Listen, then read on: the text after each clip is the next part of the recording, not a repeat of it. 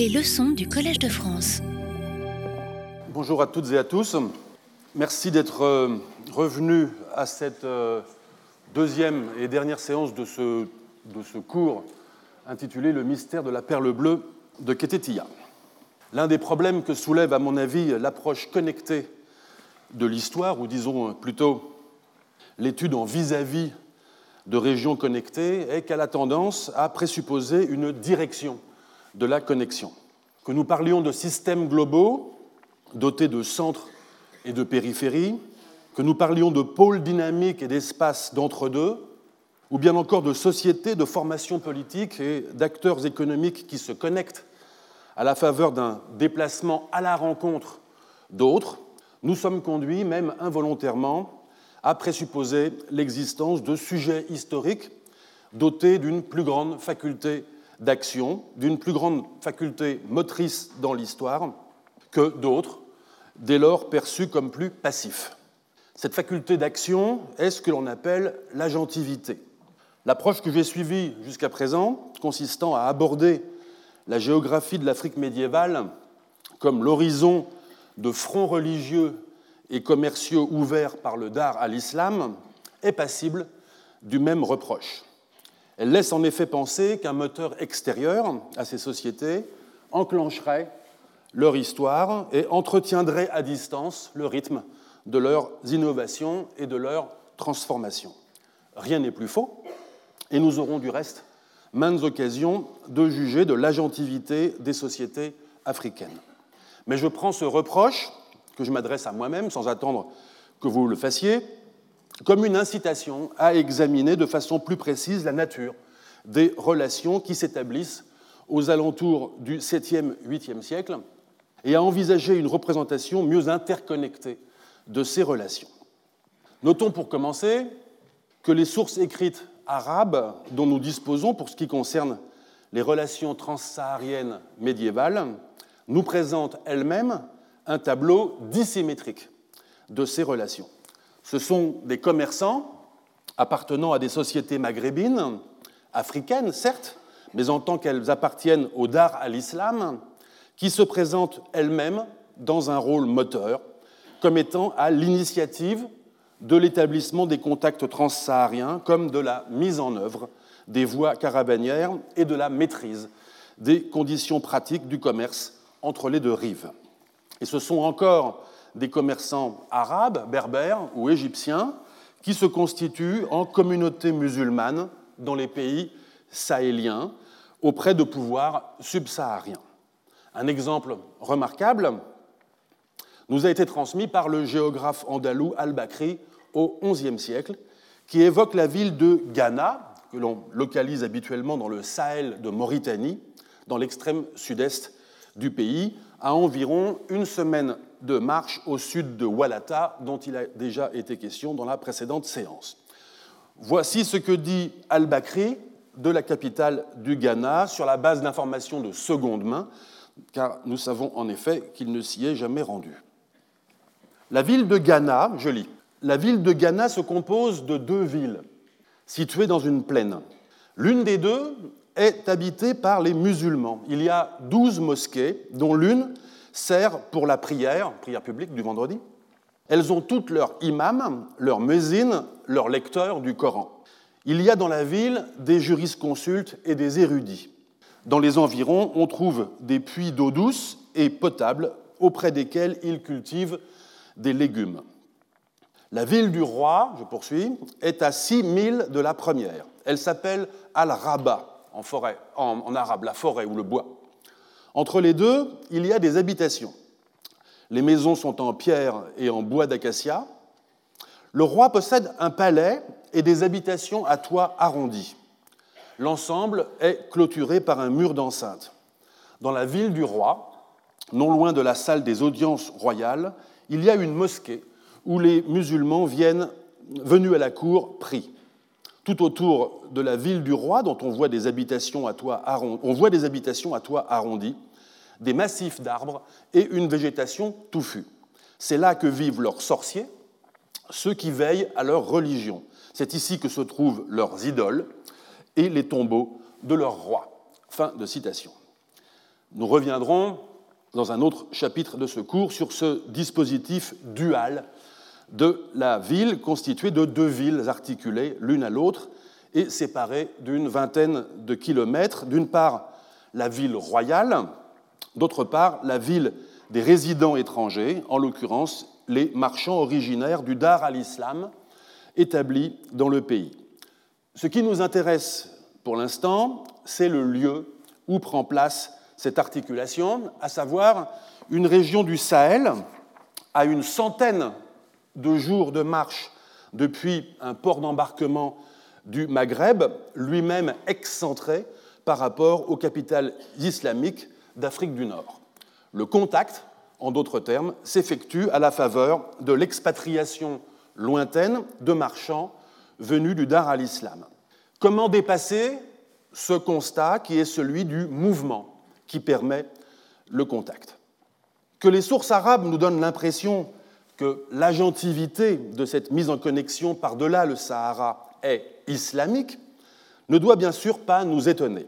Ces sources émanent d'auteurs qui écrivent depuis des lieux situés dans le Dar al-Islam et nous transmettent le plus souvent des informations reçues de commerçants qui se perçoivent comme membres du Dar al-Islam, y compris bien sûr lorsqu'ils effectuent le voyage de traversée, voire séjournent plusieurs années ou décennies dans un pays d'outre-Sahara. En la quasi-absence de récits symétriques de cette interaction qui aurait été transmis par des sociétés subsahariennes, c'est au prix de cette dissymétrie documentaire, les sources sont arabes, et narrative, elles nous parlent depuis les régions du Dar al-Islam, que nous possédons des informations sur ces dernières. Cela ne signifie pourtant pas qu'il n'y eut pas d'initiative économique ou politique de souverains ou de marchands subsahariens en direction du nord, ni de séjour de subsahariens au nord du Sahara. Mais cela implique, comme nous le ferons, comme nous le verrons dans euh, le prochain chapitre de ce cours, d'en rechercher les traces qui peuvent être ténues ou bien se dissimuler sous des formes inattendues dans les sources arabes.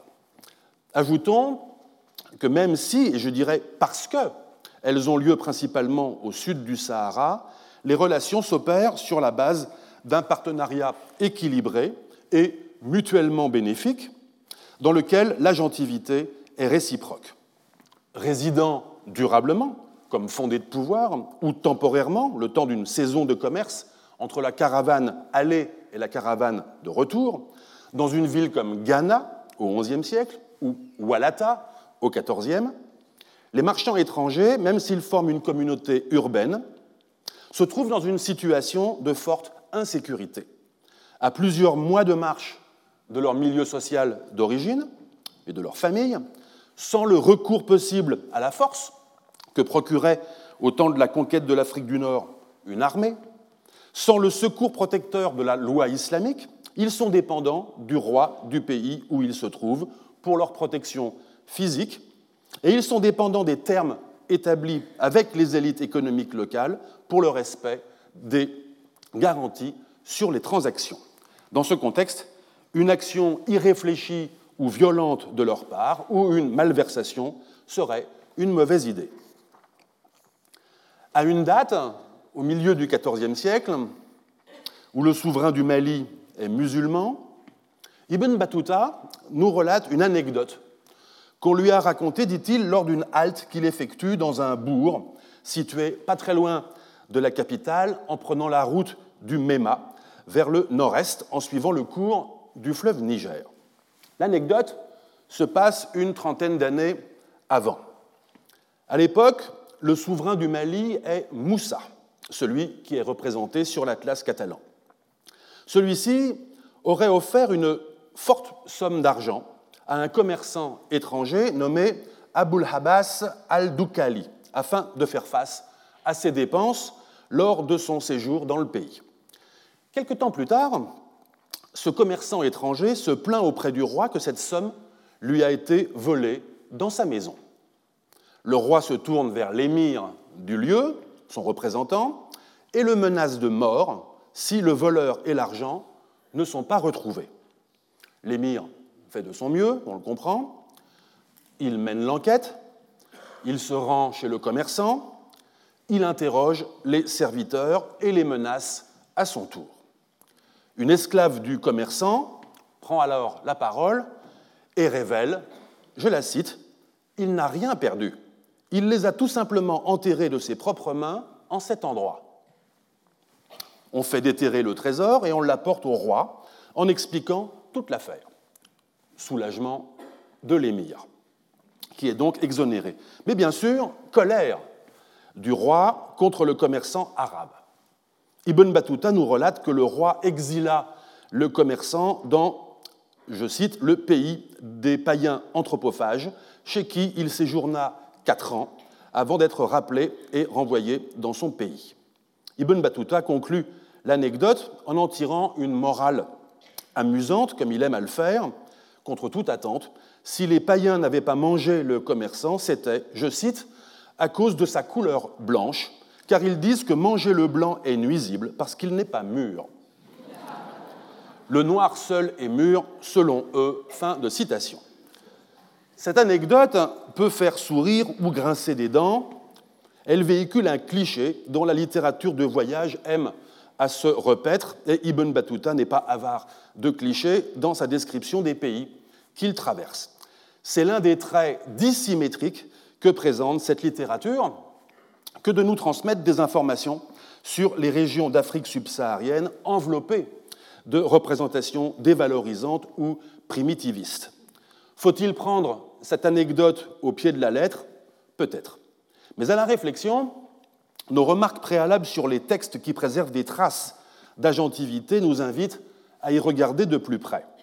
Il n'est pas indifférent que cette anecdote ait été racontée à Ibn Battuta par le chef du bourg où il fait halte.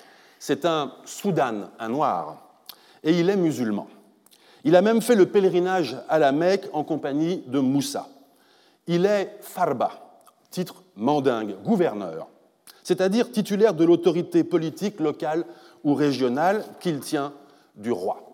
Ibn Battuta a même à son endroit un mot flatteur, ce qui est rare. Cet homme, dit-il, est plein de distinction. Or, c'est cet homme qui, en accompagnant Ibn Battuta sur un bout de chemin, lui raconte l'anecdote survenue trois décennies plus tôt dans la même région. On peut supposer qu'elle fait partie des moyens subtils en jouant d'un cliché qui fera rire l'interlocuteur aux dépens des anthropophages réels ou imaginaires, et sans avoir à faire de rappel formel à la loi, de faire passer un message sans ambiguïté. Ne vous amusez pas à tenter d'abuser le souverain ou de vous livrer à des dissimulations financières. Alors, reposons la question, même si ce sont les marchands étrangers qui font le voyage depuis le monde islamique et commerce dans le pays des Noirs, de quel côté est l'agentivité Il n'en ressort pas moins, il n'en reste pas moins que si l'agentivité est réciproque, l'image d'ensemble qui ressort de la documentation est, comme on l'a dit, celle d'une dissymétrie documentaire et narrative. Et il nous faut prendre acte de cette dissymétrie sous peine d'être incapable non seulement d'appréhender les limites de ces témoignages écrits, mais encore d'en retirer des indices d'agentivité réciproque. On peut faire de pareilles observations au sujet des interactions qui prennent place le long de la côte orientale d'Afrique au cours de la période médiévale. Nous n'avons malheureusement pas à notre disposition pour l'Afrique orientale de compendium de sources aussi complet que pour l'Afrique de l'Ouest. Il ressort néanmoins de cette documentation disparate, là aussi, qu'elle provient essentiellement d'informations transmises par des commerçants arabes et persans qui ont effectué le voyage en direction des rivages africains.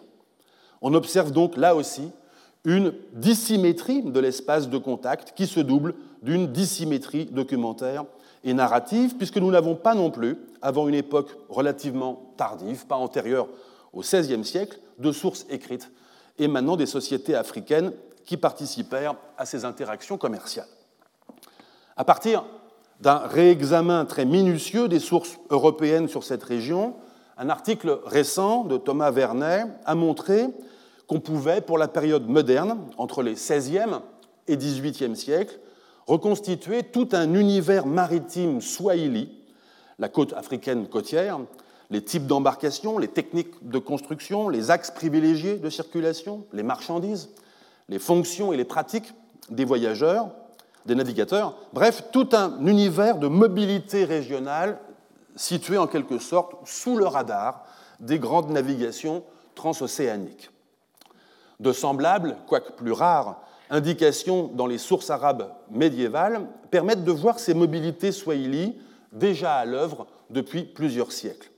D'autres auteurs, cette fois essentiellement sur la base des données archéologiques, ont montré que les ancêtres des Swahili modernes se dotent d'une économie et de compétences maritimes d'une façon croissante à partir du XIe siècle. Si elles apparaissent d'abord comme des sociétés agricultrices qui exploitent un milieu littoral, elles connaissent alors plusieurs transformations convergentes à partir de cette date. L'autonomisation des traditions céramiques swahili par rapport aux traditions continentales, la pêche hauturière, dont témoignent les vestiges phoniques, avec son accompagnement de nouvelles traditions nautiques pouvant être mises au service du commerce, l'apparition de constructions en calcaire corallien, autant d'indices qui témoignent de nouvelles formes d'investissement du milieu marin et de constitution d'une économie et d'une identité résolument maritime. On a donc là l'opportunité d'observer une société à la faveur d'interactions séculaires avec des étrangers se transformer afin d'accroître son activité commerciale, ses bénéfices économiques et au final son rôle et son statut dans une relation partenariale.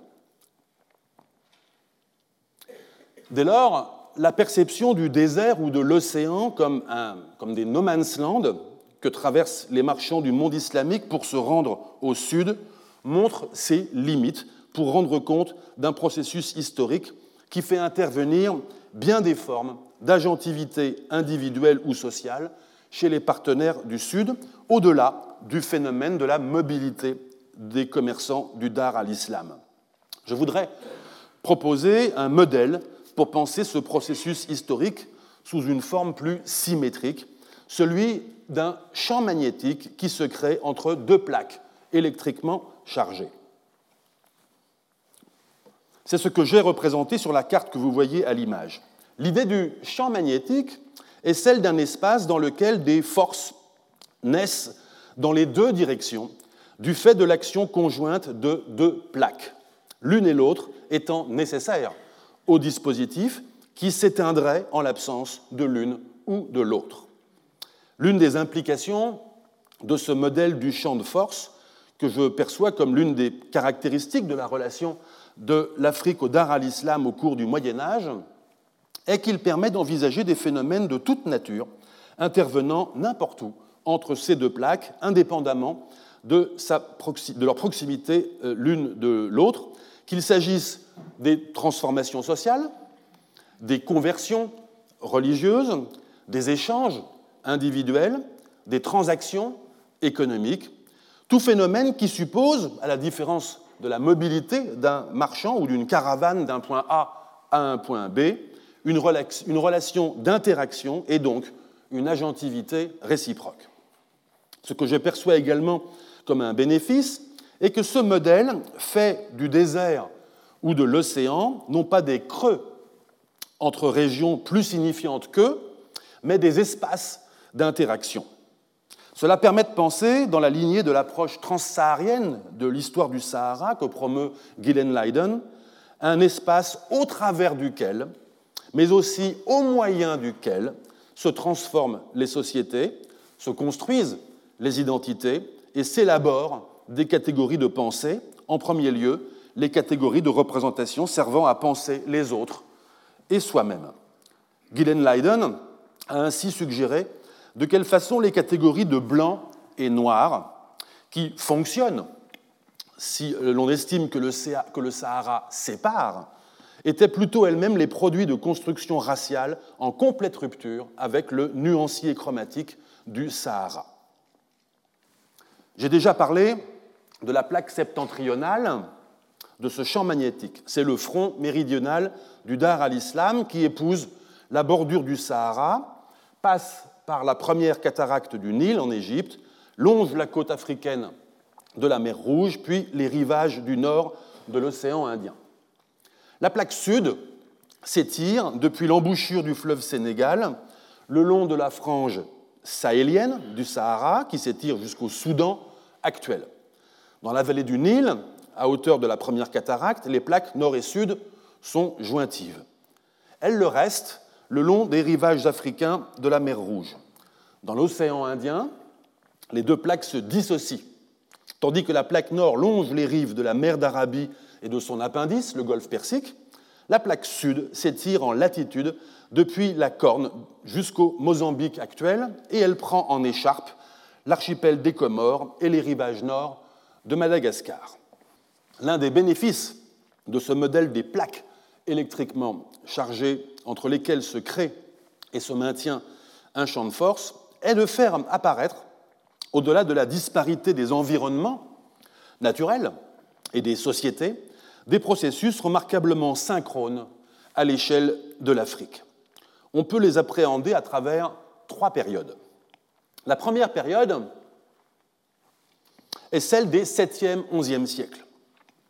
Elle est une période relativement mal documentée, et ce pour plusieurs raisons. La première est que, s'agissant de la phase de mise en place des relations régulières entre les deux plaques, elle est baignée par l'obscurité des commencements. Les premiers témoignages nous parviennent en quelque sorte toujours trop tard. Ainsi, lorsque Al-Yaqoubi, vers la fin du IXe siècle, nous livre parmi les, premières évocations euh, un tant soit peu situable sur une carte des pays du sud du Sahara, les interactions sont déjà en marche. Dans une ville qu'il appelle Rast, peut-être à Oudagost, dans le sud de l'actuelle Mauritanie, à laquelle on se rend depuis Sigil Massa, au Maroc actuel, on trouve, dit-il, je cite, une oasis prospère avec des habitations. Il y a là un roi, le terme arabe est Malik, sans religion et sans loi, charia, qui fait des razzias dans le pays des Noirs. Il a de nombreux royaumes. Fin de citation. En partant cette fois de la Libye actuelle, on arrive d'abord à Wadan, puis dans le pays de Zawila. Et enfin, à 15 jours en direction du sud, dans la ville de Kawar, au pied de la falaise qui porte toujours le même nom dans le nord-est du Niger actuel. Sa population, majoritairement berbère, est musulmane et exporte déjà des esclaves venus du sud. Un autre facteur d'obscurité est l'implication dominante que semble avoir eue dans ces premiers siècles d'interaction, et peut-être même dans l'établissement de celle-ci, des courants minoritaires ou dissidents de l'islam, persécutés dans les régions centrales du Dar al-Islam. Ce contexte religieux a pu non seulement pousser les dissidents vers les marges du Sahara, mais encore contribuer à freiner la divulgation des informations ou même la transmission des archives. L'historien polonais Tadeusz Lewicki avait naguère montré l'importance qui avait été celle de commerçants berbères de doctrine ibadite, chassés d'Ifriqiya par l'armée abbasside en 761-762, et qui trouvent refuge vers les marges sahariennes, dans l'ouverture d'une route à travers le Sahara. Ces communautés s'organisèrent en un État qui eut d'abord pour capitale Taert, près de Tiaret, dans l'ouest algérien actuel, jusqu'au tout début du Xe siècle, puis Sedrata, près de l'actuel Ouargla, donc cette fois en plein cœur du Sahara. Les relations de cet État ibadite sont alors avec des royaumes de Ghana et de Gao. D'autres travaux d'historiens et d'archéologues sont venus depuis lors épaissir la documentation écrite et matérielle sur Taert et Sedrata, ainsi que sur l'activité transsaharienne d'une diaspora ibadite qui s'étire de Sigil Massa au Maroc actuel à Zaouila en Libye actuelle. On rencontre aujourd'hui encore dans cet espace, par exemple dans le Mzab en Algérie, des communautés ibadites descendantes de ces communautés médiévales. La situation est différente sur la côte Swahili, sur la côte orientale d'Afrique, où l'ibadisme actuel est le fruit d'un réinvestissement religieux d'origine omanaise survenue depuis le XVIIIe siècle à partir de Mombasa et Zanzibar. Néanmoins, un faisceau très probant d'indices permet de reconstituer une phase initiale clairement ibadite le long de la côte. Là aussi, ce sont des communautés ibadites d'Oman et de Basra, le port à l'embouchure du Chat el-Arab euh, dans le golfe Persique, qui, se trouvant en situation de minorité ou de dissidence, s'ouvrent une échappatoire au sud et développent le commerce de l'océan Indien, notamment la traite d'esclaves.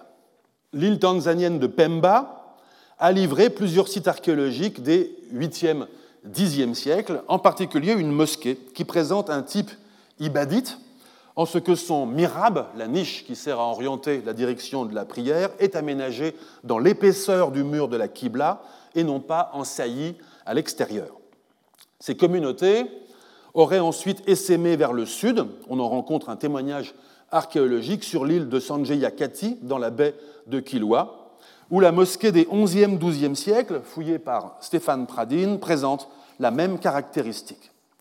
Ce dernier auteur a cependant pointé dans l'assemblage mobilier une très forte dominante de céramique persane, produite dans les régions côtières de l'actuel Iran, témoignant de relations privilégiées entre la côte est africaine et la côte orientale d'Afrique et du, du Golfe Persique. Quelques indices littéraires et numismatiques semblent aussi témoigner d'une possible présence sur la côte orientale d'Afrique dans les premiers siècles de communautés chiites, elles aussi en délicatesse avec le califat abbasside dans les régions centrales du Dar al-Islam. Des données littéraires et euh, numismatiques, comme je l'ai dit, ces données pointent euh, sur pointent par exemple la possible présence de zaïdites du Yémen en plusieurs endroits de la côte somalienne, ainsi qu'à Shanga, dans l'archipel de Lamu, au euh, Kenya, au 8e, 10e siècle. Et on évoque aussi parfois, mais sans véritable faisceau de preuves, une présence de karmat, des chiites ismaéliens, qui seraient venus de l'île de Bahreïn dans le golfe Persique. Quoi qu'il en soit, tous ces courants, avérés ou non, ont par la suite disparu du paysage religieux de la côte swahili, sans doute parce que reconvertis à l'islam orthodoxe sunnite. Une autre caractéristique de cette période initiale, et qui explique également en partie son obscurité, est la mise en place d'un paysage onomastique que l'on découvre à travers les sources arabes. Les sociétés africaines sont en effet d'abord perçues à travers le prisme de grandes catégories régionales indiscriminés que sont les Soudanes, littéralement les Noirs, dans tout le Sahel, les Nuba, Nubiens, dans la moyenne vallée du Nil, les Habachas, Abyssins, dans la corne de l'Afrique, ou encore les Anges, le long de l'Afrique orientale. Beaucoup de travaux, depuis ceux de Bernard Lewis sur la race et la couleur en islam, ont montré de quelle façon cette classificatoire se construit dans un effort de conciliation avec une vision généalogique de l'ascendance humaine et de sa dispersion. C'est par exemple Al-Yacoubi qui écrit, je cite, Les fils de Cam, fils de Noé, se dirigèrent au moment de la dispersion des fils de Noé de la terre de Babel vers l'ouest. Ils passèrent les rives de l'Euphrate vers l'ouest. Alors la postérité de Couche, fils de Cam, se divisa en deux groupes les Habachas et les Soudanes. Après que ces deux groupes eurent traversé le Nil d'Égypte, l'un se dirigea vers le sud entre l'est et l'ouest. Ce sont les Nuba, les Bedja, les Habachas et les Anges. L'autre se dirigea vers l'ouest. Ce sont les Arawa, les HBS, on ne sait pas comment le prononcer, les Kaku, les Marouiyun, les Maranda, les Kaokao et les Ghana. Fin de citation. On voit ici intervenir à l'intérieur des catégories classificatoires des distinctions qui délimitent des lieux précis et des espaces sociaux. Les Arawas sont une société qui occupe les abords du lac Tchad. Les Kaokao sont les habitants de Gao. Les Ghana désignent les habitants du royaume du même nom. Pour ce qui est de la corne de l'Afrique, zone de contact entre catégories désignées comme Abacha et Zanj, L'historien éthiopien Daniel Ayana a tout, dernièrement, dans un article de 2019, réexaminé les sources arabes et relever que la classificatoire n'est pas si bloquée qu'il y paraît et qu'elle présente d'intéressantes variantes et combinaisons, notamment le terme de Zanj Habish ou Zanj Habasha. Il va même jusqu'à suggérer que ces variantes et combinaisons permettent de repérer certaines sociétés particulières de la corne. Il n'en demeure pas moins que ces catégories classificatoires ont la vie dure, même alors que se précisent les informations sur les pays du Sud chez les auteurs arabes, et elles prennent souvent la forme d'une caractérologie raciale qui attribue certaines dispositions physiques ou morales à certains esclaves en fonction de leur origine géographique. Les anges, par exemple, étaient employés dans le monde islamique pour les travaux agraires les plus pénibles, notamment pour la conversion des terres salines du bas Irak en terres irrigables et cultivables. Nous possédons une documentation sur cette exploitation servile de type plantation, parce qu'il s'y produit, entre 869 et 883, la plus grande révolte d'esclaves que le monde islamique ait connue. Après deux précédentes révoltes de Zanj dans cette même région à la fin du 7e siècle, celle de la fin du 9e dura une quinzaine d'années. Sous la conduite d'un chef militaire et organisateur talentueux, appelé Ali ibn Muhammad, dit Sahib al-Zanj, maître des anges, cette révolte prit la forme d'un mouvement révolutionnaire. Avant d'être matée, la Société des esclaves libérés avait pris plusieurs villes de la région, notamment Basra, s'était alliée avec d'autres dissidences, notamment les Karmates, et avait créé l'embryon d'un État qui frappa même sa propre monnaie. Parfois, ces désignations classificatoires laissent une petite place à un regard plus curieux, voire bienveillant, sur les sociétés d'Afrique subsaharienne et leurs pratiques les plus éloignées des prescriptions de l'islam, en particulier quand la religion est restée païenne. Pour en donner une illustration, revenons à Ghana, dont vous vous souvenez que le géographe Andalou al-Bakri nous avait donné, au milieu du XIe siècle, une description duale de la ville capitale. Cette fois, écoutons-le nous parler de la religion qui est pratiquée dans la, ville, dans la partie royale de cette ville. Je cite Leur religion est le paganisme. Le terme est Majusiya, la, la religion des mages. Ils adorent des idoles. À la mort d'un roi, ils dressent un immense dôme en bois de sage au-dessus de sa sépulture. On y apporte le corps que l'on place sur un lit garni de quelques tapis et coussins. Il pose près du mort ses parures, ses armes, ses objets personnels pour manger et boire, remplis de mets et de boissons. On enferme avec lui plusieurs de ses cuisiniers et fabricants de boissons. Une fois la porte fermée, on dispose sur l'édifice des nattes et des toiles. Toute la foule assemblée recouvre de terre le tombeau, qui devient peu à peu comme une grande colline. On creuse ensuite un fossé tout autour, en laissant un passage pour accéder au tombeau. Ils ont la coutume d'offrir à leur mort des sacrifices et des libations. Fin de citation. Au-delà de la singularité étonnante de ce dispositif architectural, de cette sépulture constituée d'une armature de bois couverte d'un tumulus de terre, relevons plusieurs pratiques funéraires résolument contraires, c'est le moins qu'on puisse dire, à l'islam. D'une part, les offrandes de nourriture et de boissons, en totale contravention avec les prescriptions des religions euh, du salut de l'âme.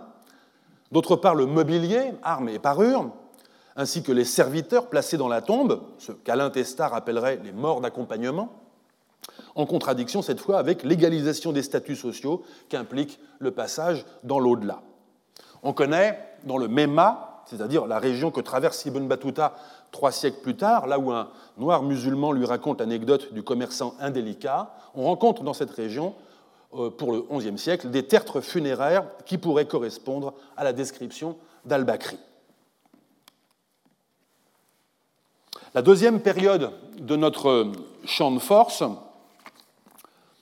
entre les deux plaques de contact, s'étend du XIe au XIIIe siècle.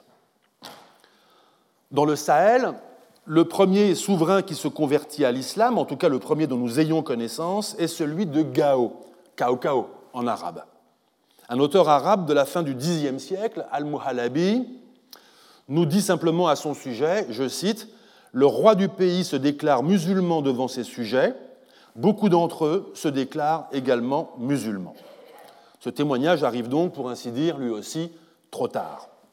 Si la précision selon laquelle le souverain se, présente comme musulman devant ses sujets est importante, c'est parce qu'il y a davantage là qu'une nuance. Pour un auteur du Dar à l'islam, l'adhésion intime et sincère d'une personne est une chose, mais l'adhésion publique d'un souverain fait nominalement passer son royaume sous le règne de la loi islamique. En réalité, on le verra, les souverains du Sahel ont rendu les choses un peu plus subtiles. Au milieu du XIe siècle, en tout cas, al-Bakri nous livre un tableau religieux du Sahel particulièrement intéressant. Le roi de Gao et beaucoup de ses sujets sont musulmans depuis au moins trois quarts de siècle, on l'a dit. Ghana, on l'a déjà vu, pratique une religion païenne. Sur les rives du fleuve Sénégal se trouve une ville appelée Takrour, qui professait naguère, nous dit al-Bakri, la religion des mages, il emploie le même mot, Majusiya, que pour Ghana, et dont les habitants vénéraient des idoles, mais professent aujourd'hui, à son époque donc, à l'époque d'al-Bakri, l'islam à la suite de la conversion de leur chef. En amont du fleuve se trouve la ville de Kalambou, que l'on pense pouvoir situer dans la province sénégalaise du Galam. Là, nous dit-il, les habitants sont polythéistes. Dans la même région se trouve Zafkou, qu'il faut corriger en Zafoun, et situé sans doute, sur la rive, sans doute sur la rive mauritanienne du fleuve. Ce sont là des Soudanes, nous dit Al-Bakri, je cite, qui adorent un serpent ressemblant à un énorme python. Cet animal a une crinière, une queue et la tête du chameau Boukti. Il vit dans une caverne. À l'entrée de cette caverne, on voit un berceau de feuillage, quelques pierres et une maison habitée par les adeptes du culte du serpent. On suspend à ce berceau de feuillage des vêtements, les vêtements les plus riches et les effets les plus précieux. Les gens déposent pour le serpent de grandes écuelles pleines de nourriture et de grands vases pleins de lait et de boissons alcoolisées. Lorsqu'ils veulent attirer l'animal dans le berceau, ils prononcent certaines paroles et sifflent d'une certaine manière. Le reptile sort aussitôt. Fin de citation. À 18 jours de marche de Ghana, dans une région située près d'un fleuve, mais on ne sait pas lequel, je suppose que c'est le Haut-Niger, et qui s'appelle Guiarou, on trouve, dit-il, beaucoup de musulmans. Mais on ne sait pas si, c'est moi qui précise, s'il s'agit de musulmans locaux ou étrangers. À l'ouest de Guiarou, continue al-Bakri, se trouve la ville de Yarasna. Les musulmans, je cite, y habitent, mais la population d'alentour est polythéiste. Fin de citation et de préciser, je cite à nouveau, on élève à Yarasna de petites chèvres. Quand elles mettent bas, on tue les mâles et on garde les femelles. Les chèvres sont fécondées sans l'intervention du mâle par simple frottement contre un arbre de ces régions. Ce fait est bien connu dans le pays, personne ne le met en doute, des musulmans dignes de foi l'ont rapporté. Fin de citation. Sur la rive opposée du fleuve se trouve un royaume appelé Malal. Je pense qu'on a raison d'y voir l'embryon ou l'une des composantes du futur royaume du Mali, quelque part du côté droit du fleuve Niger. Al-Bakri nous raconte en quelles circonstances le roi se convertit à l'islam. Le pays souffrait d'une longue sécheresse et d'une disette. Les sacrifices de bœufs n'avaient pas fait revenir la pluie. À la cour se trouvait un musulman qui dit au roi, je cite, si tu acceptes de croire en Dieu très haut, en son unicité, en la mission prophétique de Muhammad, et si tu observes les prescriptions de la loi islamique, je suis sûr que tu obtiendras la délivrance de tes malheurs et que la miséricorde divine descendra sur tous tes sujets, au point de rendre jaloux tes ennemis. Fin de citation. Le roi accepte d'être enseigné, le musulman lui lit des passages du Coran et lui fait part des obligations principales de l'islam. Puis un jeudi, le musulman demande au roi de faire ses ablutions, il lui demande de porter un vêtement de coton, et ils se dirigent ensemble vers une colline où le musulman prie toute la nuit, imité dans ses gestes par le roi. Au petit matin, il se met à pleuvoir. Al-Bakri nous dit, je cite, Le roi fit aussitôt briser les idoles et expulser les sorciers de son royaume. Sa conversion fut sincère. Sa famille et sa suite se convertirent également. Mais ces sujets, qui restèrent polythéistes, surnommèrent leur roi depuis cette époque Al-Muslimani, le musulman. Fin de citation. Poursuivons. À l'ouest de Ghana, toujours d'après Al-Bakri, à une distance de 15 étapes, il nous mentionne encore une ville appelée Koura. Ses habitants sont musulmans, dit Al-Bakri, mais, je cite, les alentours sont polythéistes. Je ne sais pas trop où placer cette ville sur la carte, mais on y est peut-être aidé par ce que dit ensuite Al-Bakri des alentours. On y importe, dit-il, surtout du sel, des coris, du cuivre et des euphorbes. Les alentours ont de, ont de nombreux placers d'or. C'est, de tout le Bilad el-Soudan, pays des Noirs, le plus riche en or. Cela invite à placer cette région dans le Bambouk, une région orifère à cheval sur le Sénégal et le Mali actuel.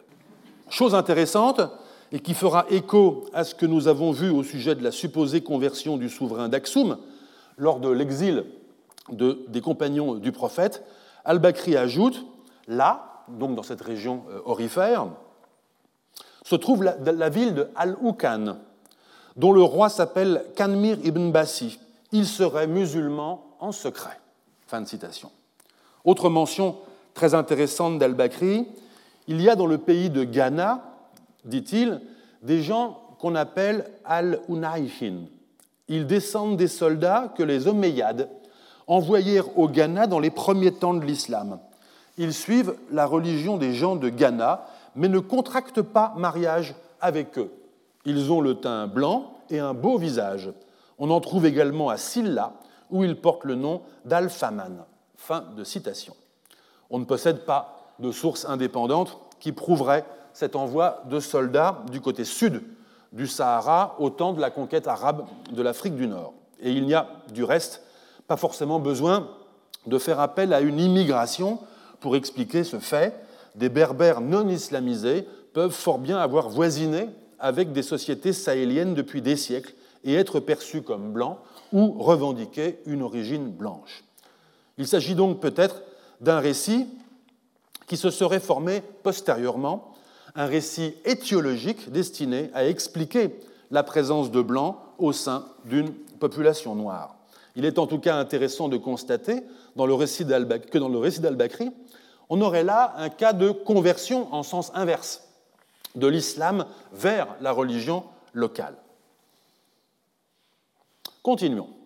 En partant de Ghana vers l'est, sur une route, nous dit-il, fréquentée par les Soudanes, on arrive, je cite, à un lieu appelé Ras Alma. C'est là que le Nil, terme employé pour désigner le fleuve, sort du Bilad el-Soudan. Fin de citation. Nous connaissons ce toponyme, qui existe encore aujourd'hui. Il désigne l'extrémité du lac Fagibin, un système de marigots qui sont des déversoirs du fleuve Niger et qui se remplissent à la période de crue. Al-Bakri nous dit, je cite, Des tribus berbères musulmanes, les Madassa, vivent là. Sur la rive d'en face se trouvent des Soudanes ah non, mais décidément non, des Soudanes polythéistes. Poursuivons le voyage. Je ne résiste pas, pour le plaisir, à la tentation de vous relater une anecdote rapportée par Al-Bakri et dont le cadre est la ville de Tireka, une importante place de marché à six jours de Ras vers l'aval du fleuve.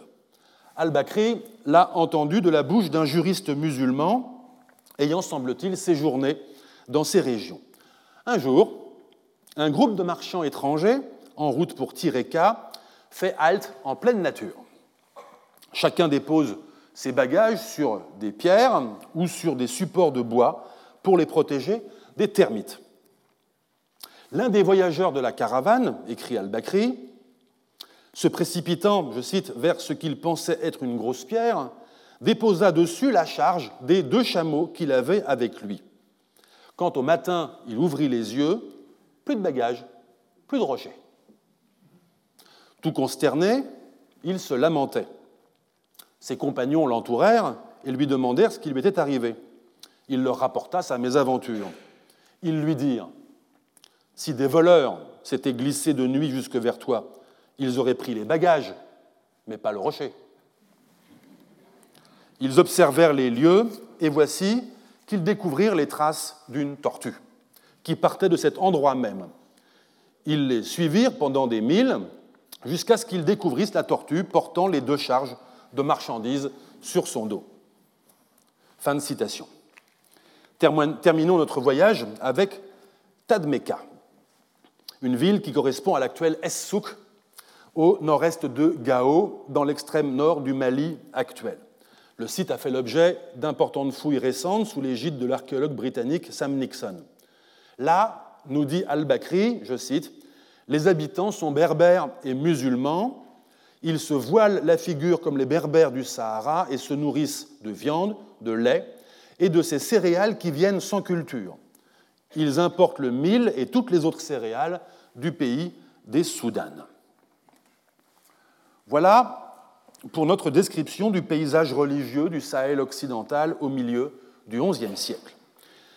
Il nous donne à voir un univers tout à fait singulier, à la fois par le voisinage qu'entretiennent les musulmans et les adeptes de religions locales, et par la diversité des configurations religieuses en présence, dans un cadre social qui a l'air paisible d'échanges commerciaux et de circulation de marchands. Il nous laisse entrevoir deux grands cas de figure, celui de communautés musulmanes, étrangères ou pas, ce n'est pas toujours précisé, vivant parmi des populations restées païennes, et celui de sociétés restées païennes, quand bien même le souverain et la partie élitaire de la société se sont convertis à l'islam. Enfin, il ouvre une fenêtre sur les stratégies de conversion qui sont à l'œuvre derrière le phénomène de conversion à l'islam qui touche les élites politiques de plusieurs endroits du Sahel au cours du XIe siècle. Dans le Rhinocéros d'or, j'avais suggéré que l'on puisse y voir la résultante d'une émulation entre élites politiques de toute cette région. Souvenez-vous de l'argument que donnait au roi de, Malal le musulman qui le convertit. Si tu te convertis, lui disait-il en substance, je cite, je suis sûr que tu obtiendras la délivrance de tes malheurs et que la miséricorde divine descendra sur tous tes sujets au point de rendre jaloux tes ennemis. On peut admettre en effet que du point de vue du roi, Ajouter une adhésion à l'islam ne pouvait que promettre une efficacité supplémentaire dans l'exercice de sa responsabilité royale consistant à garantir à la société pluie, récolte et prospérité. En tout cas, il n'y perdait rien, et ce d'autant plus que du point de vue de la société, l'ajout d'une adhésion à l'islam pouvait parfaitement entrer dans un cadre polythéiste. C'est peut-être du point de vue musulman que les choses sont plus compliquées, l'adhésion à l'islam supposant une foi dans un Dieu unique et donc un renoncement aux autres divinités. Mais rappelons que nous sommes là dans une période d'ancrage de l'islam dans des régions non soumises au dar à l'islam, ce qui incitait les clercs musulmans à se soucier de la seule sincérité de la conversion individuelle des élites avec lesquelles ils étaient en relation étroite et pas trop de la diffusion de l'islam dans le reste de la population. Mais je voudrais pointer une autre dimension, celle de l'avantage économique et politique que représentait la conversion des souverains. Se convertir à l'islam, quitte à le faire secrètement dans certains cas, c'était non seulement opérer une transformation de ses croyances personnelles, c'était aussi offrir un certain nombre de garanties aux commerçants étrangers, au rang desquels l'adhésion à des préceptes coraniques en matière de respect des engagements ou de règlement euh, des éventuels litiges commerciaux, ou tout simplement l'indication d'avoir près de soi des clercs musulmans pouvant témoigner de la sincérité du roi, pouvant se porter caution morale, voire pouvant écrire en arabe euh, contrat ou reconnaissance de dette. Adhérer à l'islam, c'est donc envoyer un message qui avait toute son importance pour inviter des commerçants du Dar al-Islam à fréquenter son royaume plutôt qu'un royaume rival, voire à établir une communauté urbaine dans sa capitale plutôt que dans une autre. Dans le marché transsaharien qui se met alors en place, la conversion à l'islam d'un souverain sahélien avait valeur d'offre de crédibilité. Pour les élites politiques sahéliennes, cela impliquait en quelque sorte de prendre acte d'une mise en relation avec des mondes distants, mais aussi de prendre part à une conversation globale dans laquelle intervenaient des dimensions religieuses, économiques, juridiques et morales. Un autre caractère de cette période des XIe, XIIIe siècles est la floraison d'inscriptions funéraires arabes dans plusieurs régions situées à l'intérieur de l'espace de contact que nous avons défini. Cette floraison n'est évidemment pas sans lien avec les phénomènes de voisinage religieux et de conversion dont nous venons de parler. Se faire enterrer en musulman et en faire porter témoignage par une inscription revenait à attester et à faire attester euh, devant le milieu social où intervenait cette pratique d'un renoncement sincère, public et par définition irrévocable à des pratiques inacceptables pour l'islam. La sépulture somptuaire, les offrandes mortuaires, les morts d'accompagnement. Et par là même s'était manifestée une adhésion au credo du salut individuel de l'âme. En outre, doter sa tombe d'une pierre inscrite en arabe, agrémentée de citations coraniques et éventuellement d'une date égirienne, constituait l'épreuve matérielle et discursive d'une conversation à parts égales prenant place dans la même langue, la même religion, le même calendrier. Ajoutons que de telles inscriptions constituent pour l'archéologue et l'historien de remarquables documents. Je ne vais pas me livrer ici à un inventaire exhaustif, mais seulement signaler quelques-uns de ces gisements documentaires. J'ai déjà évoqué les inscriptions d'Éthiopie et de Nubie. Il en existe plusieurs inventaires, dont celui publié par Bertrand Hirsch et moi-même, complété depuis lors par de nouvelles publications. Pour la côte orientale d'Afrique, je ne connais pas, mais peut-être n'ai-je pas assez bien cherché, d'inventaire systématique des épitaphes arabes depuis celui de Freeman Granville et Martin en 1973. Le travail est ardu, car il consiste sur un très vaste espace à réunir une documentation dispersée, consistant en pierres ou en fragments, pouvant encore être en place dans certains cas, ou bien ayant été rapportés dans des musées, avec ou sans indication de leur emplacement d'origine. Notons que certaines inscriptions ne sont pas des épitaphes, mais des documents d'autres types, par exemple des inscriptions de dédicaces de mosquées. L'inventaire de Freeman Granville et Martin comporte 249 items. Et il ne fait pas de doute que le nombre de documents s'est considérablement accru depuis lors. Beaucoup de ces pierres ne comportent pas de date, et la plupart de celles qui en portent sont postérieures au XVIIe siècle. On les trouve dans pratiquement tous les sites swahili, insulaires et continentaux.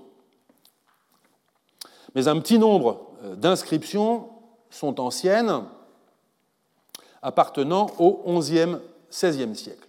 Elles proviennent essentiellement du segment le plus septentrional de la côte, en l'occurrence principalement de Mogadiscio et Barawa, en actuelle Somalie, quelques-unes étant signalées à Gedi et Mombasa, au Kenya, ou encore à Kilwa-Kisiwani, en Tanzanie. Il faut signaler enfin deux corpus particulièrement importants. L'un est celui des inscriptions des îles d'Alak, un archipel situé à hauteur de Massawa en actuelle Érythrée. Les sources littéraires révèlent qu'il s'agissait là, idéalement placé dans l'axe de la mer Rouge entre le Yémen et l'Égypte, et à proximité du royaume chrétien d'Éthiopie, du principal point d'entrée idéologique et commercial de l'islam dans la corne de l'Afrique. Aux époques omeyyades et abbassides, les îles servirent d'abord de lieu de relégation. Elles furent, semble-t-il, prises par le royaume chrétien au IXe siècle. Sans que l'on sache qui exerçait l'autorité locale, les maîtres de l'archipel payaient en tout cas au siècle suivant un tribut d'esclaves abyssins, d'ambre gris et de peau de léopard aux souverains musulmans de Zabid au Yémen. Au XIe siècle, les maîtres Saïd, d'après leurs inscriptions, de Dalak, appartiennent à une dynastie d'esclaves abyssins liés à Zabid. C'est la période d'apogée des îles. Malgré le déclin qui survient pendant les siècles suivants, les dynastes locaux, à en croire leurs épitaphes, aimaient à se parer du titre de sultan, en dépit de l'étroitesse de leurs possessions. Ils sont arabes ou occasionnellement des habachas musulmans. Et ils envoient des animaux sauvages et des esclaves en guise de cadeaux aux souverains rassoulides du Yémen et aux mamelouks d'Égypte. Le corpus des épitaphes, publié par Madeleine Schneider, comporte 264 inscriptions funéraires en arabe, s'étalant sur une période allant de 864 de notre ère jusqu'au XVIe siècle. Les plus anciennes témoignent euh, là aussi d'une présence chiite ismaélienne à une époque qui correspond à la domination fatimide, donc chiite, en Égypte. L'autre très important corpus d'inscriptions funéraires arabes vient de l'Est du Mali actuel. Nous disposons à leur sujet d'un ouvrage majeur, celui de l'historien brésilien Paulo Fernando de Moraes Farias, paru en 2003, qui a consacré sa vie au collationnement de la euh, documentation épigraphique, muséographique et souvent archivistique, un quart des pierres ayant en effet disparu postérieurement à leur signalement par d'autres chercheurs depuis le début du XXe siècle, ainsi qu'au déchiffrement, à l'édition et à l'analyse du corpus. Si haute et exigeante est l'érudition de ce travail, que je recommande aux amateurs, même spécialistes, en guise de marchepied, de commencer par lire le gros article de synthèse et de commentaire qu'en a fait Jean-Louis Trio. Il s'agit de 250 inscriptions funéraires ou de type graffiti, les premières en arabe, les secondes en arabe ou en tifinar, la graphie employée pour transcrire le tamashek euh, parlé par les Touaregs. Celles qui sont datées s'étalent du XIe au XVe siècle de notre ère. Ce corpus unique, nous ne connaissons en effet aucune autre inscription médiévale en Afrique de l'Ouest, ce qui ne veut pas dire qu'il n'en reste pas à découvrir. Ce corpus unique se divise en trois ensembles géographiques.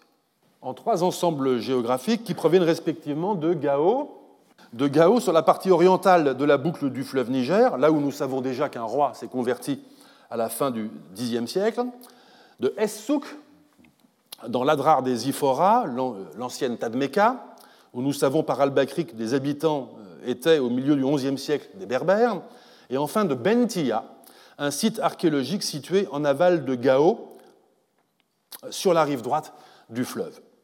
Remarquons, et ce n'est pas anodin, que ces trois sites se trouvent au croisement de deux axes. D'une part, une ligne nord-sud, qui est le prolongement de l'un des axes transsahariens les plus fréquentés au Moyen Âge. D'autre part, l'axe fluvial du Niger, qui connectait les sociétés sahéliennes les unes avec les autres. Cette documentation exceptionnelle a ouvert un trésor de nouvelles sources. Elle a aussi provoqué des abîmes d'interrogation, les discordances sont importantes entre les informations dynastiques et chronologiques données par ces euh, épitaphes et les données disponibles d'après d'autres sources, en particulier les chroniques de Tombouctou. Je consacrerai à cette question complexe un autre cours lors d'une prochaine année. J'en prends pour l'instant une seule illustration. Celle que vous voyez à l'image est la stèle numéro 1 euh, du corpus de Moraes Farias, à qui j'emprunte les quelques commentaires qui suivent. La biographie de cette stèle illustre quelques-uns des aspects de l'histoire de la recherche en Afrique. Elle a été découverte en 1939 à Sané, un site archéologique à quelques kilomètres à l'est de Gao, lors de la fouille d'une structure appelée depuis lors Grand Caveau par les archéologues. De ce même caveau, probablement funéraire, sont sortis au cours des deux années suivantes, mais sans qu'une documentation archéologique ne soit produite, plusieurs stèles épigraphiées de ce type. Elle fut traduite par Oubou Ben Sidi, mais c'est un Français, Jean Sauvaget, qui la publie. Une photographie fut prise et envoyée à Dakar, où se trouvait l'Institut français d'Afrique noire, le centre de la recherche scientifique en Afrique occidentale française.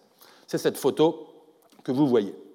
Une dizaine d'années après sa découverte, la pierre fut cimentée contre le mur de la véranda côté jardin, du bureau de cercle de Gao, c'est-à-dire le centre de l'administration coloniale. Il faut en effet toujours se souvenir que les savoirs historiques peuvent aussi être des prises de guerre.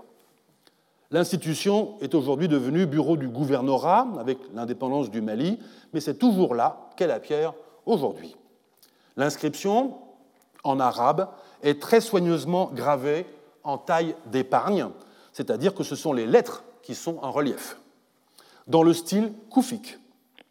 Le sommet de la stèle est cassé et il manque presque toute la première ligne et une partie de la deuxième. On peut néanmoins lire le nom du roi dont cette inscription est l'épitaphe, un certain Abu Abdallah euh, Muhammad, fils de Abdallah, fils de Zari ou Zaraï. Et la date de son décès, le premier jour du mois de Muharram de l'année 494 de l'Égypte, c'est-à-dire le 6 novembre 1100 de notre ère. Plusieurs autres inscriptions appartiennent à des rois descendants du même ancêtre, Zari ou Zaraï. Leur règne couvre presque tout le XIIe siècle. Relevons enfin un point crucial pour notre propos qui concerne les connexions et l'agentivité. Si le style de cette pierre et la graphie de l'inscription, ce koufik, évoque aux spécialistes le koufik d'Almeria, en Al-Andalus islamique. Le marbre dans lequel est gravée cette inscription et plusieurs autres vient lui aussi d'Espagne. C'est donc sur des chameaux que ces pierres tombales ont voyagé à travers le Sahara. Et comme elles ont été gravées par un lapicide ibérique, c'est sans doute tout à la suite, sans doute tout à la suite les unes des autres, elles répondent à un programme commémoratif consistant à doter plusieurs membres de la famille royale de Gao de stèles épigraphiées, peut-être en remplacement d'autres plus anciennes. En outre, pour que ces inscriptions fussent réalisées à l'extrémité septentrionale du Dar al-Islam pour être transportées au sud, il fallait que la commande préalable des souverains de Gao fût parvenue au nord, comportant le texte des épitaphes. En somme, cette inscription est elle-même le fruit d'une conversation culturelle transsaharienne qui fait intervenir une religion, une langue et un matériau, le marbre, venu du Nord, mais aussi un goût, un texte et un programme politique venu du Sud. Je mentionnerai encore un autre caractère qui se manifeste de façon synchrone à travers l'Afrique des XIe, XIIIe siècles, l'apparition de villes nouvelles. Je le ferai rapidement parce que nous aurons dans les prochaines séances l'occasion de reparler plus abondamment des villes. Je dis villes nouvelles parce qu'il est bien évident qu'il y eut des agglomérations de toutes sortes et de toutes tailles à travers l'Afrique bien avant le Moyen Âge. Mais un phénomène commun se fait jour au XIe, XIIIe siècle, tel qu'il ressort tant de la documentation écrite que des données archéologiques. L'essor d'agglomérations qui témoignent d'un nouveau type d'urbanité. Ces villes sont compactes, à l'instar de la ville des résidents étrangers de Ghana, et non pas dilatées comme apparaît la ville du roi dans la description d'Al-Bakri. Regardons en vue aérienne par infrarouge le site de Kumbi Saleh, que l'on identifie généralement avec le quartier islamique de Ghana. La ville est traversée de rues étroites qui distribuent des îlots d'habitat de plan euh, quadrangulaire et qui convergent vers la grande mosquée. Je précise que les, fouilles françaises y ont pris place dans les années 80, mais qu'elles sont restées incomplètement publiées et que le site n'est plus accessible aujourd'hui en raison du risque sécuritaire. Comme à Kumbi Saleh, d'autres villes nouvelles de cette période sont bâties en dur, encore que cette innovation ne concerne parfois que le cœur patricien des villes, laissant subsister autour ou dans les interstices un habitat en matériaux non pérennes. À Gao, à gauche, comme l'illustrent les fouilles récentes des archéologues maliens Mamadou Sissé et japonais Shoichiro Takezawa, le même type de, le même type de structure bâtie, ici un robuste complexe élitaire, apparaît vers la fin du Xe siècle. Tandis qu'à Tadmeka, à droite, comme l'illustrent les fouilles, elles aussi récentes, de Sam Nixon, les vestiges présentent une remarquable puissance stratigraphique, indice de maisons à plusieurs étages ou bien de rehaussements successifs au cours du temps. Notons qu'une source chinoise qui nous donne le compte-rendu de du sixième voyage de l'amiral Zheng He en 1421-1422, qui atteignit Mogadiscio et Barawa en, en Somalie, nous dit, laconique, que les habitants sont querelleurs, qu'ils pratiquent l'archerie, que tout le monde, humains, chameaux, chevaux, vaches et moutons, se nourrit de poissons séchés, que les plus riches d'entre les habitants pratiquent la navigation et le commerce, et que les maisons ont jusqu'à 4 ou 5 étages. La mention est tardive, certes, mais l'archéologie montre que ce type d'architecture fait son apparition vers le XIe siècle dans la partie nord de la côte Swahili, avant de descendre le long de la côte. On la retrouve au XIIIe siècle à Kilwa, en Tanzanie. Le long de la côte africaine du golfe d'Aden, à Zaïla, au Somaliland actuel, les sondages réalisés sous ma conduite et celle de Bertrand Hirsch en 2001, qui restent à ma connaissance les dernières opérations archéologiques sur ce site, les niveaux, euh, niveaux archéologiques euh, atteints euh, ont atteint, les sondages réalisés pardon, ont, atteint des niveaux archéologiques qui ont livré un mobilier céramique importé seulement pour la période postérieure au XIIIe siècle, date pour laquelle les sources écrites indiquent que la ville connaît alors à la fois une phase d'islamisation et une ouverture au grand commerce. Nos sondages n'ont révélé pour cette période qu'un habitat sur poteaux et cloisons de bois, mais ils étaient trop limités pour être véritablement concluants. Dans l'intérieur, sur le plateau oriental d'Éthiopie, les fouilles récentes de Timothy Insol ont documenté sur le site de Arla un établissement urbain dès le milieu du XIIe siècle. Plus avant dans l'intérieur, cette fois dans l'escarpement du haut plateau central, les recherches euh, faites sous la conduite de Bertrand Hirsch et moi-même depuis 20 ans ont permis la découverte de plusieurs villes islamiques.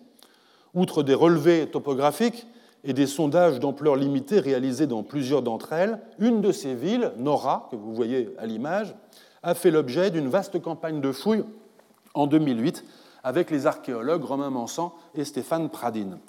L'agglomération, perchée sur un éperon rocheux, est de taille modeste, mais elle présente tous les caractères distinctifs d'un établissement urbain de ce nouveau type, en particulier des rues distribuant un habitat quadrangulaire maçonné et plusieurs mosquées, dont une que vous voyez à gauche de l'image, la mosquée du vendredi, encore parfaitement conservée à l'exception de sa couverture, qui reposait initialement sur des colonnes. L'occupation à Nora est datée des XIVe et XVe siècles, mais le niveau sous-jacent au sol de fonctionnement de la mosquée permet de dater du XIIIe siècle le passage d'une architecture sur poteaux de bois, vous voyez les trous de ces poteaux, à une architecture en dur. Une autre ville a été découverte en 2018 dans le cadre du projet Hornist dirigé par Julien Loiseau au lieu dit Bilette dans le nord de l'Éthiopie, associé à un cimetière qui a livré des inscriptions arabes dès la fin du Xe siècle. Les fouilles ont tout juste débuté et l'on ne peut pas encore se prononcer sur le phasage urbain et architectural. Cette transition vers un nouveau type d'urbanité et d'architecture se fait évidemment en étroite corrélation avec les autres phénomènes que nous avons déjà décrits, et notamment l'installation de communautés islamiques étrangères et l'acceptation de l'islam par des segments de sociétés africaines. Cette transition témoigne non pas seulement d'influences extérieures unidirectionnelles, comme on pourrait être tenté de le dire, mais d'une adoption et d'une adaptation d'une forme de sociabilité islamique qui comporte de multiples aspects, ethos communautaire dans l'usage de la mosquée pour la prière publique et du cimetière, fonctionnalité urbaine telle que l'adduction d'eau, distinction sociale par l'habitat, par exemple. Indice sûr que ces nouvelles formes d'urbanité et d'architecture ne constituent pas un paquet reçu tel quel, mais qu'il est approprié et réinterprété par les sociétés, elles se déclinent dans les pratiques architecturales vernaculaires. Le calcaire madréporique, matériau employé pour les constructions tout le long de la côte swahili, est ainsi sujet à des formes d'investissement technique et esthétique qui sont propres à cette région. En Éthiopie, c'est le moellon de roche basaltique qui constitue le matériau privilégié. Du Nil soudanais au Darfour, dans l'ouest du Soudan, et au lac Tchad, le torchis s'additionne de briques crues et cuites. En limite sud du Sahara, dans sa partie occidentale, les bâtiments sont élevés en pierre sèche, comme on l'a vu euh, à euh, Tadmeka. On observe, euh, pardon, dans les régions proprement sahéliennes, en revanche, à l'instar de l'architecture dite soudanaise, on observe une architecture typique en grosse motte de, de terre mal axée qu'on appelle banco, qui porte des herses de bois qui servent à la construction et aux réfections permanentes qu'impose ce type de bâti. Enfin, j'en arrive à la dernière période de notre chronologie comparée à l'échelle de l'Afrique, les XIVe et XVe siècles. À tous égards, c'est la période d'apogée des formations politiques africaines, du moins celles euh, d'entre eux qui ont noué et nourri des relations avec les sociétés du Dar à l'islam. Je me contente ici d'être plus cursif en m'appuyant sur cette carte qui montre les principales formations politiques africaines de la période. Période que l'on peut qualifier d'hégémonie politique et territoriale pour plusieurs formations politiques dont les lignées dirigeantes sont musulmanes et sont parées de la dignité sultanienne, comme c'est le cas pour les royaumes du Mali, dans l'ouest sahélien, pour le royaume du Borno, dans le bassin sud-ouest du lac Tchad, dans la région du Sahel central, ou encore du royaume de l'Ifat, dans la corne de l'Afrique, qui a conquis alors et absorbé les principautés islamiques antérieures.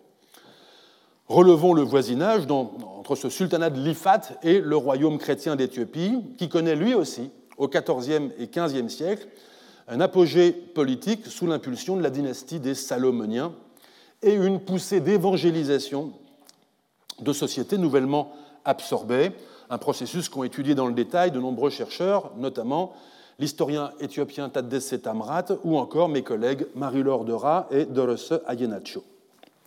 Il n'est pas illégitime, dans plusieurs cas, de parler d'empire, comme on le fait par exemple pour le Mali ou l'Éthiopie chrétienne. Dans les deux cas, en effet, la forte centralité du pouvoir entre les mains de dynasties héréditaires se conjugue avec une hiérarchisation pyramidale qui laisse subsister en parallèle avec l'administration royale des autorités auxquelles les sociétés locales reconnaissent une allégeance traditionnelle. Un exemple en est fourni par le Mali, vaste empire s'étirant de l'Atlantique euh, euh, à la, boucle du, du Niger, sur lesquels les souverains, empires sur lesquels les souverains, lorsqu'interrogés par des interlocuteurs étrangers, se reconnaissent volontiers une souveraineté sans partage. Mais la réalité politique est plus nuancée. Au témoignage d'Ibn Battuta, en 1352-1353, les villes habitées par des Berbères et placées sous la souveraineté du Mali présentaient en quelque sorte un double appareil de dévolution du pouvoir. C'est en effet assez clair à Walata et à Tombouctou. Dans les deux cas, la communauté locale Massoufa, qui constitue sans doute la majorité de la population et qui considère la ville comme partie de son territoire, reconnaît son chef dans la personne d'un émir appointé par le souverain parmi les notables locaux, dans un rapport que l'on pourrait euh, euh, qualifier de colonial entre pouvoir central et autorité traditionnelle. En parallèle, existe dans chacune de ces villes un gouverneur doté du titre mandingue de Farba, représentant du roi et chef de l'administration locale. À Walata, cette administration compte par exemple un inspecteur, mouchrif en arabe, et elle est appuyée par une garde armée. Tous ces personnels administratifs sont maliens. Le long de la côte indo-océanique de l'Afrique, la structure du pouvoir présente en revanche des visages plus diversifiés. Pour s'en rendre compte, on peut suivre les étapes qu'effectue Ibn Battuta entre Zeila, non, c'est trop tôt, pardon.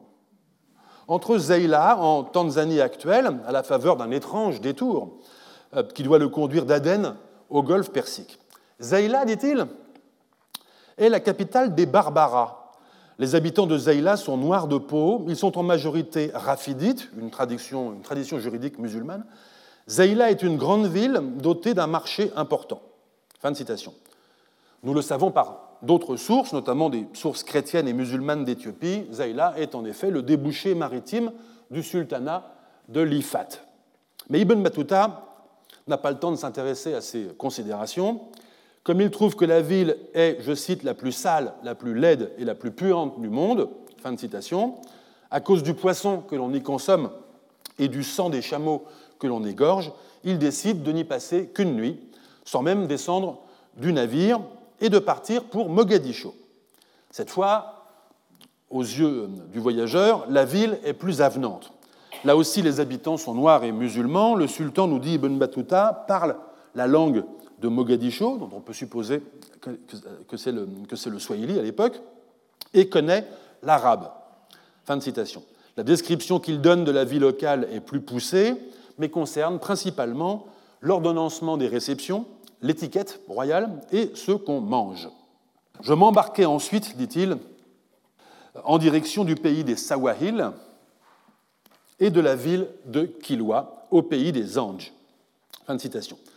L'escale intermédiaire est Mombasa, au Kenya actuel, grande île, dit Ibn Battuta, à deux jours de navigation des Sawahil et qui, précise-t-il, n'a pas d'arrière-pays.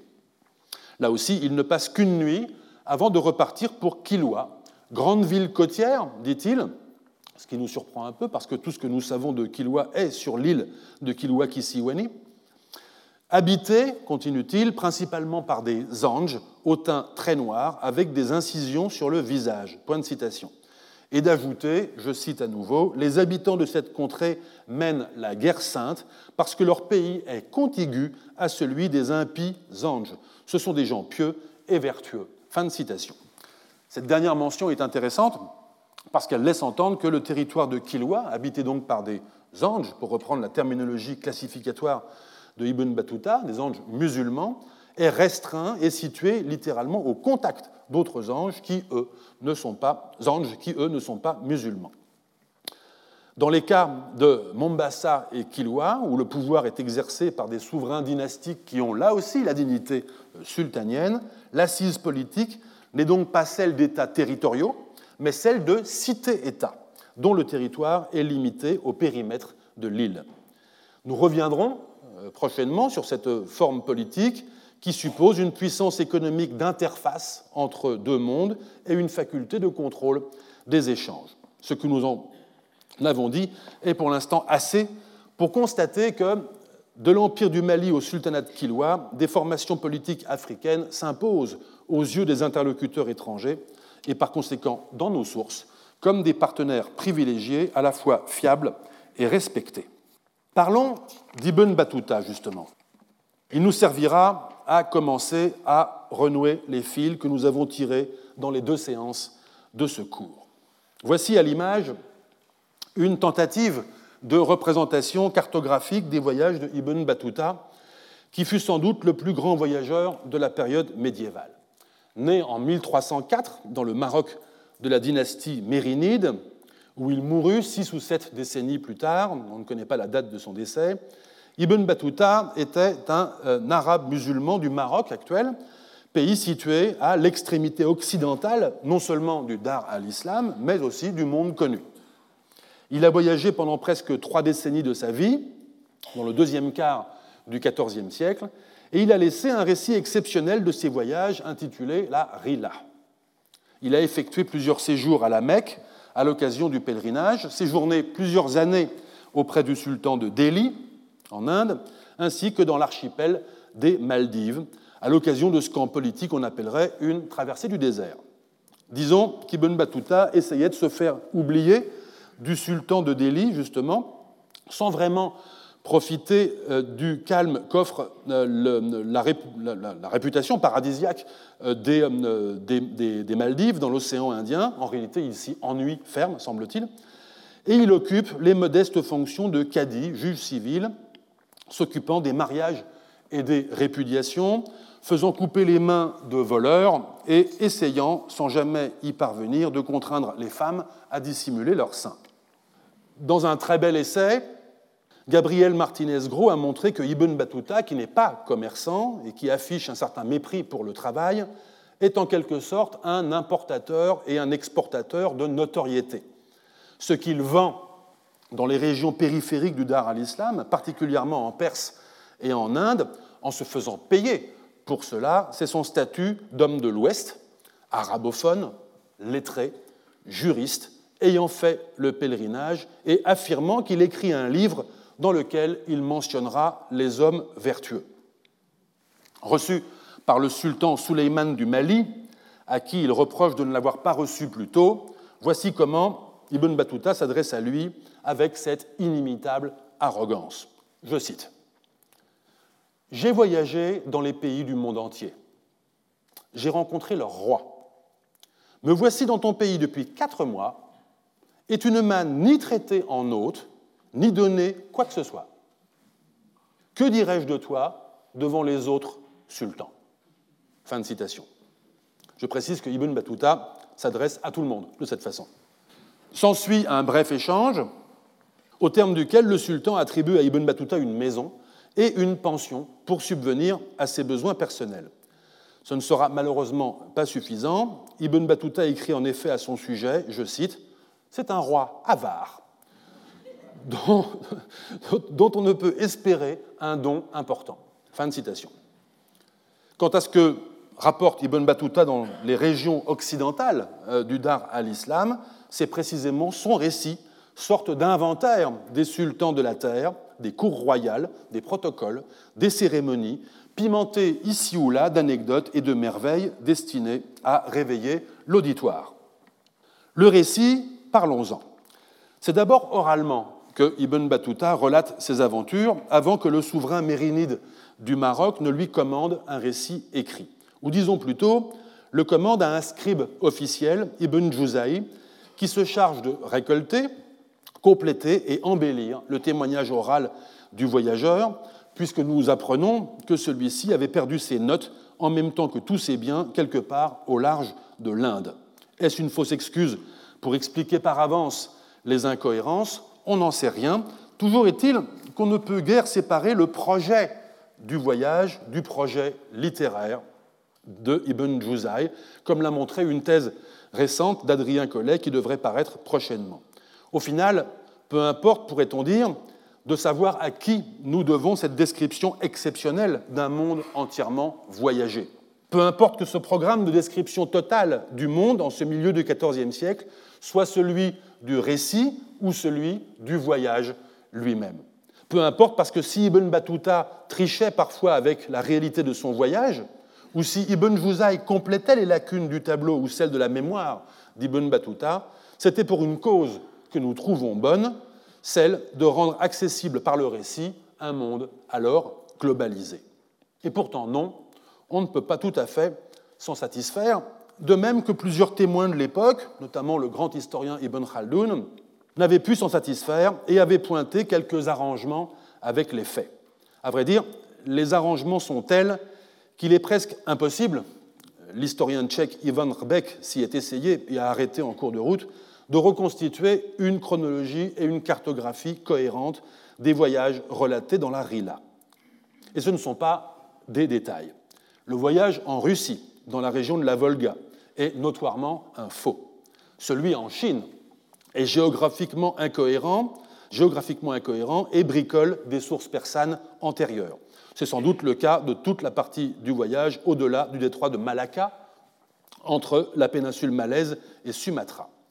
Bertrand Hirsch et moi-même avons montré dans un article consacré au voyage euh, de Ibn Battuta en Afrique que le détour qu'effectue Ibn Battuta entre Aden et Zafar, c'est-à-dire entre un port du Yémen et le port suivant euh, du Yémen, en passant par des villes de la côte orientale d'Afrique, celle qu'on a mentionnée tout à l'heure, est non seulement géographiquement aberrant, mais aussi impossible en termes de durée de navigation et de conditions du voyage qui sont fortement contraintes dans la région par les vents de mousson. Cette partie du récit est en somme une boucle insérée à l'économie entre deux étapes du récit. Nous avons également suggéré, avec Bertrand Hirsch, qu'il y avait quelques raisons de douter de l'authenticité du voyage au Mali. Le dernier de Ibn Battuta, celui sur lequel Ibn Khaldun émettait justement des réserves deux ou trois décennies plus tard. Pour autant, cela revient-il à remettre en cause l'authenticité du récit? Pas forcément, car Ibn Battuta et son scribe ont pu s'inspirer d'autres sources, comme l'ont fait les géographes et chroniqueurs arabes du Moyen Âge, dont aucun, ou presque, rappelons-le, n'a voyagé en dehors du Dar à l'islam. Peut-être alors faut-il se résoudre à voir dans ce, témoignage non pas celui d'un voyageur, mais d'un écrivain, et accepter que les informations, anecdotes, observations qu'on y trouve ne soient pas vraies au jour près ou au nom près, mais en réglant la focale sur du flou. Peut-être même ne faut-il pas dire que Ibn Battuta a menti, car ce serait commettre une erreur de cible. On ne reproche pas à un romancier d'inventer ses histoires. Ce sont pourtant ces mensonges de Larry-là qui m'intéressent, tous ceux en tout cas qui faisaient croire aux auditeurs et lecteurs d'alors, et à nous, que le monde du XIVe siècle était entièrement voyageable. S'il faut voir dans ces mensonges des indices, non pas les indices d'une insuffisance ou d'une faillite ou d'une malveillance du récit, mais les indices d'un certain régime de connectivité du monde médiéval, alors je crois que ces mensonges nous apprennent que le monde d'alors était presque à la portée du voyageur. Revenons à la perle bleue de Ketetia, dont nous savons, elle, qu'elle avait voyagé. Vous vous souvenez en effet qu'elle avait sans doute été fabriquée dans un atelier de la zone Indo-Pacifique avant de se retrouver isolée, seul artefact retrouvé dans une sépulture hypogée qui était en usage à l'époque d'Ibn Battuta, utilisé par des Éthiopiens qui semblaient hésiter entre paganisme et christianisme. Je vous ai dit que l'on comprenait mieux sa présence si l'on regardait l'assemblage mobilier provenant des tumulus païens de la culture Shai antérieure de quelques siècles. Dans ces tumulus ont été trouvés de nombreux éléments de mobilier importés. Des perles indo-pacifiques par centaines, des perles osselées produites dans la région de la Méditerranée orientale au Moyen Âge, des perles tubulaires monochromes produites à Alexandrie, une perle bleue en verre tourné appelée coil bead en anglais, possiblement chinoise, des perles en sardonyx et en cornaline, probablement d'origine indo-pakistanaise. Aussi modeste que soient les vestiges de la culture Shai, une culture païenne située sur les hautes terres d'Éthiopie, aussi insignifiant à première vue que soient les objets que conservent les sépultures de cette société, il est frappant que le tableau des origines de ces artefacts dessine l'extension du bassin économique du monde islamique. Il n'est pas indifférent à cet égard que les hommes et les femmes de la culture Shai, tout païens qu'ils fussent, aient habité l'arrière-pays de communautés musulmanes, partiellement étrangères à l'origine, de plus en plus souvent converties sur place ensuite, et peut-être même que cette société Shai a fait l'objet parfois de razzias esclavagistes. Mais ce qu'on note ici, c'est l'interconnexion économique que suppose la présence de ces objets dans leur tombe. Une interconnexion par laquelle une société, ou peut-être le segment élitaire de cette société, transforme en objets de prestige, quitte à les immobiliser dans la tombe, des objets qui témoignent de circulation matérielle avec les communautés musulmanes voisines, elles-mêmes connectées avec des débouchés côtiers, eux-mêmes distributeurs d'assemblages d'imports venant du vaste monde. Comment concilier les témoignages omniprésents en Afrique de circulation matérielle avec la constatation déçue faite précédemment du voyage empêché Eh bien, je crois que c'est très précisément une définition possible, vue d'Afrique, du Moyen Âge. Un régime de connectivité dans lequel, parce que les matérialités circulent, et avec elles les besoins, les goûts, le soupçon de l'existence d'autres mondes, et donc les récits qu'on peut en faire, on sait que le monde est terminé. Mais aussi parce que c'est un temps où il faut encore mentir pour découvrir le monde, combler le fossé entre le monde terminé tel qu'on le devine et les limites posées à l'expérience individuelle, le voyage, lui, est interminable. Je vous remercie. Retrouvez tous les contenus du Collège de France sur www.colège-2-france.fr.